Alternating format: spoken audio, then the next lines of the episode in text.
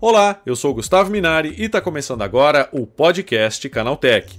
Acompanhar as tendências de mercado permite às empresas se manterem competitivas e anteciparem possíveis mudanças que podem representar desafios ao setor. A computação em nuvem, por exemplo, possibilita que empresas e indivíduos acessem dados e aplicativos de qualquer lugar a qualquer momento, sem a necessidade de uma infraestrutura local. Para falar sobre essa tendência para 2024, eu recebo hoje aqui no podcast Canaltech o Christian Menescal, que é diretor de operações da UP Cloud Solutions. Então vem comigo que o podcast Canaltech de hoje está começando agora.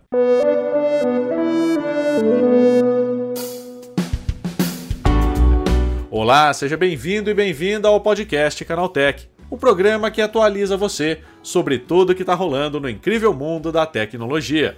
Não se esqueça de seguir a gente no seu aplicativo preferido para receber sempre os episódios novos em primeiríssima mão. E é claro, aproveita para deixar uma avaliação para a gente por lá. Diz aí o que você está achando do podcast Canaltech. Combinado? Então vamos ao tema de hoje.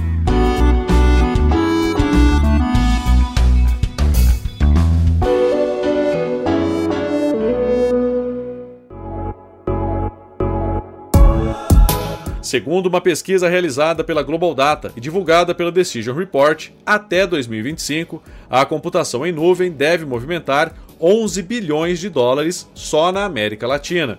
Esse modelo de tecnologia é a principal aposta das empresas que atuam na área de TI para 2024. É sobre esse assunto que eu converso agora com Christian Menescal, que é diretor de operações da UP Cloud Solutions. Como é que funciona esse sistema de computação na nuvem? Bom, Gustavo, a computação em nuvem, é, a gente pode pensar assim, é uma entrega de recursos eh, de computação, uh, pensando em armazenamento, processamento de, de, dados de uma forma geral, bancos de dados, redes, é, segurança de, de, de arquivos, análise de dados, business intelligence, inteligência artificial, que é muito comum agora que a gente está vendo, tudo isso está acontecendo uh, num mundo de computação em nuvem. Então, a computação em nuvem internet são coisas que são muito convergentes. Né? Então, o que a gente vê de uma forma geral são as empresas, ao invés de investir dentro de, de casa, né, dentro das suas, suas sedes, se investir com infraestrutura pesada, que a gente chama de muitas vezes de investir em lata, né, hardware, aquela coisa toda de comprar vários recursos, as empresas estão seguindo para aquilo para o mundo virtual, para o mundo de pro mundo de nuvem mesmo.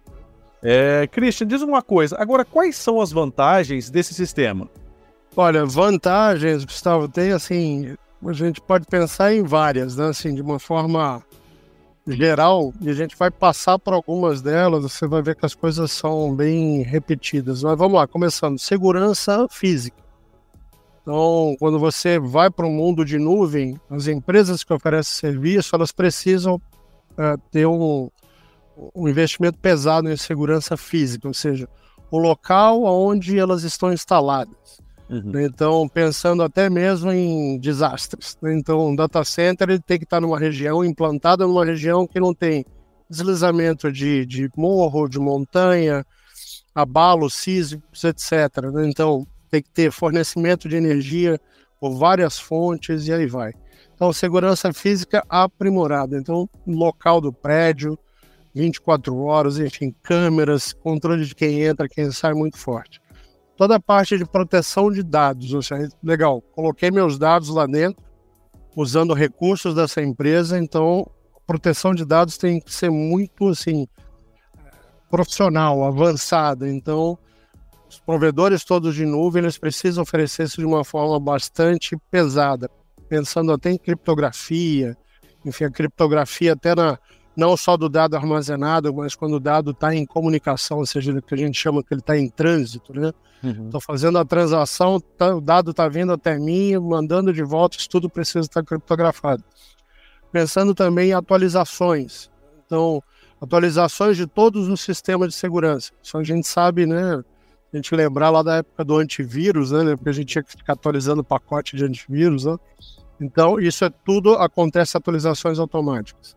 Uma coisa que eu acho muito importante no mundo de nuvem é escalabilidade e flexibilidade. falando isso rapidamente, o que, que é isso? Né? Então, no, a, o mundo de nuvem, ele teoricamente ele está pronto para qualquer tipo de necessidade de computação, poder computacional. Uhum. Então ele vai oferecer é, de uma forma flexível né, esses recursos. Obviamente tudo é cobrado, né? então uma outra característica é cobrado pelo uso. Né? E assim para fechar, eu vou quero falar de novo sobre segurança. Os caras que trabalham em data centers, eles têm assim a coisa mais forte, o termo mais forte que a gente escuta todos os dias é segurança. Então, eles têm times que trabalham uh, de uma forma bastante forte e são times com muito conhecimento, porque, sabe, esse mundo virtual aí a gente está exposto a qualquer coisa. Né? Agora, Christian, é, por que, que essa tecnologia se tornou uma das principais apostas para a área de TI em 2024? vamos pegar assim pandemia, né? Se a gente olhar o que a gente aprendeu com pandemia, né? Assim, é, a nossa empresa, por exemplo, a gente teve que se reinventar da noite para o dia. Quando a gente viu tudo fechou, tudo parou, se ia nas ruas não tinha ninguém. Esse é filme, né? Então assim, as empresas tiveram que virar a chave de uma forma muito rápida é, para continuar girando a, tudo aquilo que assim, aquilo que você fazia dentro de um escritório, né? Você precisou de uma hora para outra, não, agora precisa estar conectado. Então, assim, por que, que se tornou prioridade? Porque a gente vem com a, lembra aquela a nova, a nova situação, um novo modelo de operação, veio pra, chegou para ficar. Então, assim, o que a gente vê hoje é que as empresas adotaram realmente o modelo híbrido de trabalho, então Conhecemos várias pessoas que abandonaram totalmente. O nosso modelo, por exemplo, é totalmente é, é o escritório em qualquer lugar do planeta, né? uhum. mas as empresas estão no híbrido. Então, assim, a colaboração é fundamental. Então, o que a gente viu, pô, aprendeu com a pandemia que você tem que ter bons recursos é, computacionais e disponíveis para acessar de qualquer lugar, celular, tablet, computador, notebook, colaboração. Então, é acessibilidade global redução de custos. Então, isso é uma outra coisa que está na veia, assim, na agenda diária das empresas. De novo, poder escalar, poder crescer. Então, esse foi um negócio que as empresas romperam ali as barreiras físicas de escritório e, de repente, elas se viram, pô, posso reunir pessoas, eu posso montar salas de trabalho como nós estamos aqui agora, então, colaborando, trabalhando. Então, isso foi muito, uh, muito positivo. Então, o foco é esse, redução de custos, colaboração uma coisa bastante forte, bastante pesada, né? Uhum. E, essa, e agilidade. Você poder ter agilidade, montar cenários, poder oferecer serviços, ter mais velocidade para oferecer serviço, então time to market. É, as empresas, todo mundo já está acostumado com esse consumo, né? Então, eu vou consumir, pô, não preciso esperar, eu vou acesso a algum lugar, está disponível. Então, acho que é muito por, por esse sentido as empresas se movimentam para esse cenário. Né? Então, e no Brasil é o que eu tenho visto assim ultimamente, e isso, algumas coisas ainda são assim pontos de atenção aqui para nós aqui no Brasil. Conectividade, então, internet no Brasil, a gente sabe que a capilaridade de uma boa internet ainda não é muito boa, a cobertura não é muito boa, até mesmo em São Paulo, se você depende de sinal de celular. Segurança de dados é outra coisa que pega bastante aqui no Brasil, então as empresas ainda desconfiam um pouco sobre isso, né? então assim, e também um pouco de falta de conhecimento. Acho que são coisas que assim fecham, né, o cenário. E Christian, diz uma coisa: popularização de inteligência artificial. Isso tem um papel importante em soluções de computação em nuvem também? Vamos lá. Uh, quando a gente pensa assim na popularização, né, uh, vamos traduzir isso em um volume muito grande de pessoas utilizando cada vez mais para qualquer assunto, qualquer coisa. Então, de novo, quando você tem muitas pessoas querendo acessar um recurso, né, aquele recurso que é oferecido, uh, ele precisa estar inserido nesse contexto de disponibilidade. Uhum. A palavra-chave é disponibilidade. Imagina você vai acessar qualquer recurso de inteligência artificial e demora três segundos para dar uma resposta, cinco segundos, você desiste, você vai para o próximo. Então, assim, a disponibilidade é tudo. Então, é disponível em qualquer lugar, acessível em qualquer lugar, ou seja, qualquer plataforma notebook, tablet, celular. Então, assim, eu acho assim, é fundamental. Você pensou no mundo de inteligência artificial, se você quer oferecer algo impactante, algo que tenha cobertura né, e decente, você tem que estar tá inserido no, no, numa estrutura que te proporcione tudo isso, né? Escalabilidade, segurança, acessibilidade, você também consiga reduzir custo. E reduzir custo no mundo de nuvem é você pagar por aquilo que você usa, ou seja, ser cobrado quando teus sistemas e dispositivos estão conectados, fornecendo informação. Quando não estão, você não é cobrado. E Christian, quando a gente fala em computação na nuvem, né, com esse sistema ficando cada vez mais popular, não só aqui no Brasil, mas no mundo inteiro, isso também é uma oportunidade profissional, né? Porque a demanda por pessoas que trabalham nessa área tende a aumentar bastante, né? Com toda certeza, com toda certeza. Então, uh, quando a gente pega aqui o cenário do Brasil, né? O cenário de empresas de data center aqui no Brasil eu trabalho com isso já uns, com data center, já trabalhei em data center, em operação de data center, então conheço muito bem as grandes empresas aqui no Brasil, mas se a gente pensa assim, ah, quem é que oferece hoje esse serviço no Brasil? São por volta de umas 30 empresas, entre 20 e 30 empresas, que têm uma relevância é, mercadológica, comercial.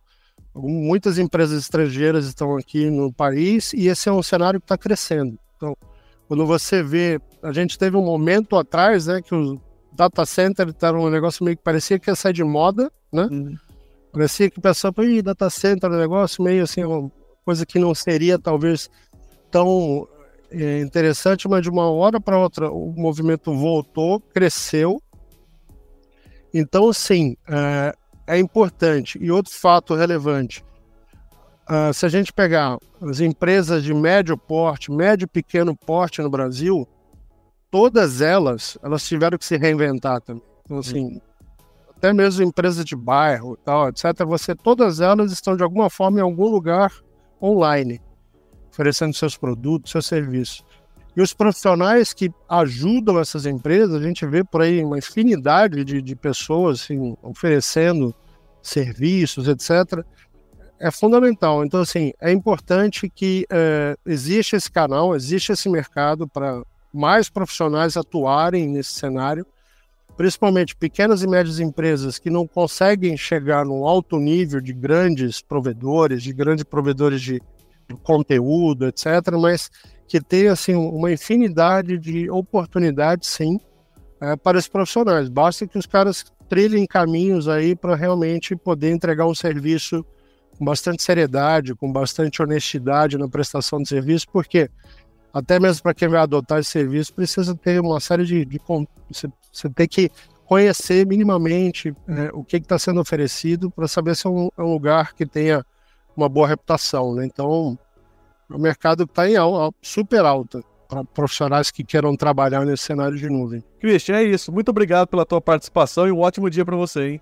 Valeu, Gustavo. Obrigado. Bom dia para você também. Tá, esse foi o Christian Menescal falando sobre como a computação na nuvem deve impactar as empresas em 2024.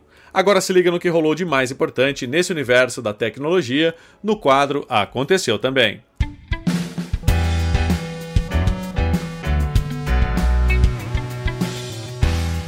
Chegou a hora de ficar antenado nos principais assuntos do dia para quem curte inovação e tecnologia a Nvidia atingiu valoração de mercado de 1,82 trilhões de dólares, ultrapassando Google e Amazon e se tornando a quarta empresa mais valiosa do mundo. A atual líder no mercado de soluções de IA está atrás apenas da Microsoft e da Apple entre as companhias de tecnologia e da Saudi Aramco, empresa saudita do setor de petróleo e energias. Originalmente conhecida por suas soluções gráficas para jogos, foram os investimentos no setor de inteligência artificial que levaram a Nvidia a se juntar ao grupo das trilionárias em junho de 2023. A Sony Honda Mobility, joint venture formada pelas duas empresas para fabricar carros elétricos, apresentou o sedã à fila em janeiro de 2023 e pouco mais de um ano depois revelou seus próximos passos, depois da chegada do modelo inaugural ao mercado, programada para 2025 ou início de 2026 lá nos Estados Unidos, a joint venture lançará um SUV em 2027 e no ano seguinte um modelo de entrada mais acessível. Os lançamentos servirão para colocar a Sony Honda Mobility na briga por um lugar no mercado global de carros elétricos. A plataforma GitHub abriu inscrições gratuitas para a nova turma do programa Accelerator. A empresa revelou que nessa edição vai apoiar 10 projetos open source com financiamento de 40 mil dólares. O programa tem inscrições gratuitas e brasileiros também podem concorrer. Nesse ano, o tema será o desafio de avançar na IA de forma aberta, e o programa vai investir em pessoas e projetos que desenvolvam soluções com IA que tenham como objetivo melhorar o mundo. O GPT-5, o futuro modelo de linguagem da OpenAI, será mais inteligente e melhor em tudo. A aposta parte de uma fala do CEO da empresa por trás do ChatGPT, Sam Altman, em uma conferência em Dubai, nos Emirados Árabes Unidos. A fala levantou expectativas sobre a estratégia do próximo grande modelo de linguagem que seria usado no ChatGPT e possivelmente no Microsoft Copilot especialmente depois do sucesso do GPT-4, que foi lançado em março de 2023, com a promessa de oferecer respostas mais seguras e úteis. O Google anunciou de forma oficial a próxima versão do seu sistema mobile e também já liberou a primeira versão prévia para os desenvolvedores. O anúncio feito pelo vice-presidente de engenharia do Google, Dave Burke, confirma o rumor de que o sistema seria revelado em breve. Entre os destaques da versão, Burke cita coisas como capacidade de câmera de ponta, GPUs poderosas, telas incríveis e, claro, o processamento de inteligência artificial, a tecnologia do momento e que, obviamente, não ficaria de fora do Android 15.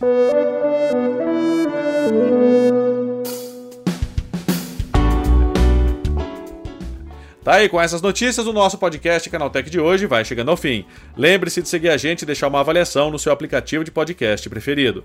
É sempre bom lembrar que os dias de publicação do programa são de terça a sábado, com um episódio novo às 7 da manhã, para acompanhar o seu café. Lembrando que aos domingos tem também o Vale Play, o podcast de entretenimento do Canaltech. Esse episódio foi roteirizado e apresentado por mim, Gustavo Minari, e a edição foi da Natália Improta. O programa também contou com reportagens de Bruno De Blasi, Daniel Trefilho, Paulo Amaral, Fabrício Calisto e Douglas Siriaco. A revisão de áudio é do Wallace Moté, com trilha sonora de Guilherme Zomer. E a capa desse programa foi feita pelo Eric Teixeira. Agora o nosso podcast vai ficando por aqui. A gente volta amanhã com mais notícias do universo da tecnologia para você começar bem o seu dia. Até lá, tchau, tchau.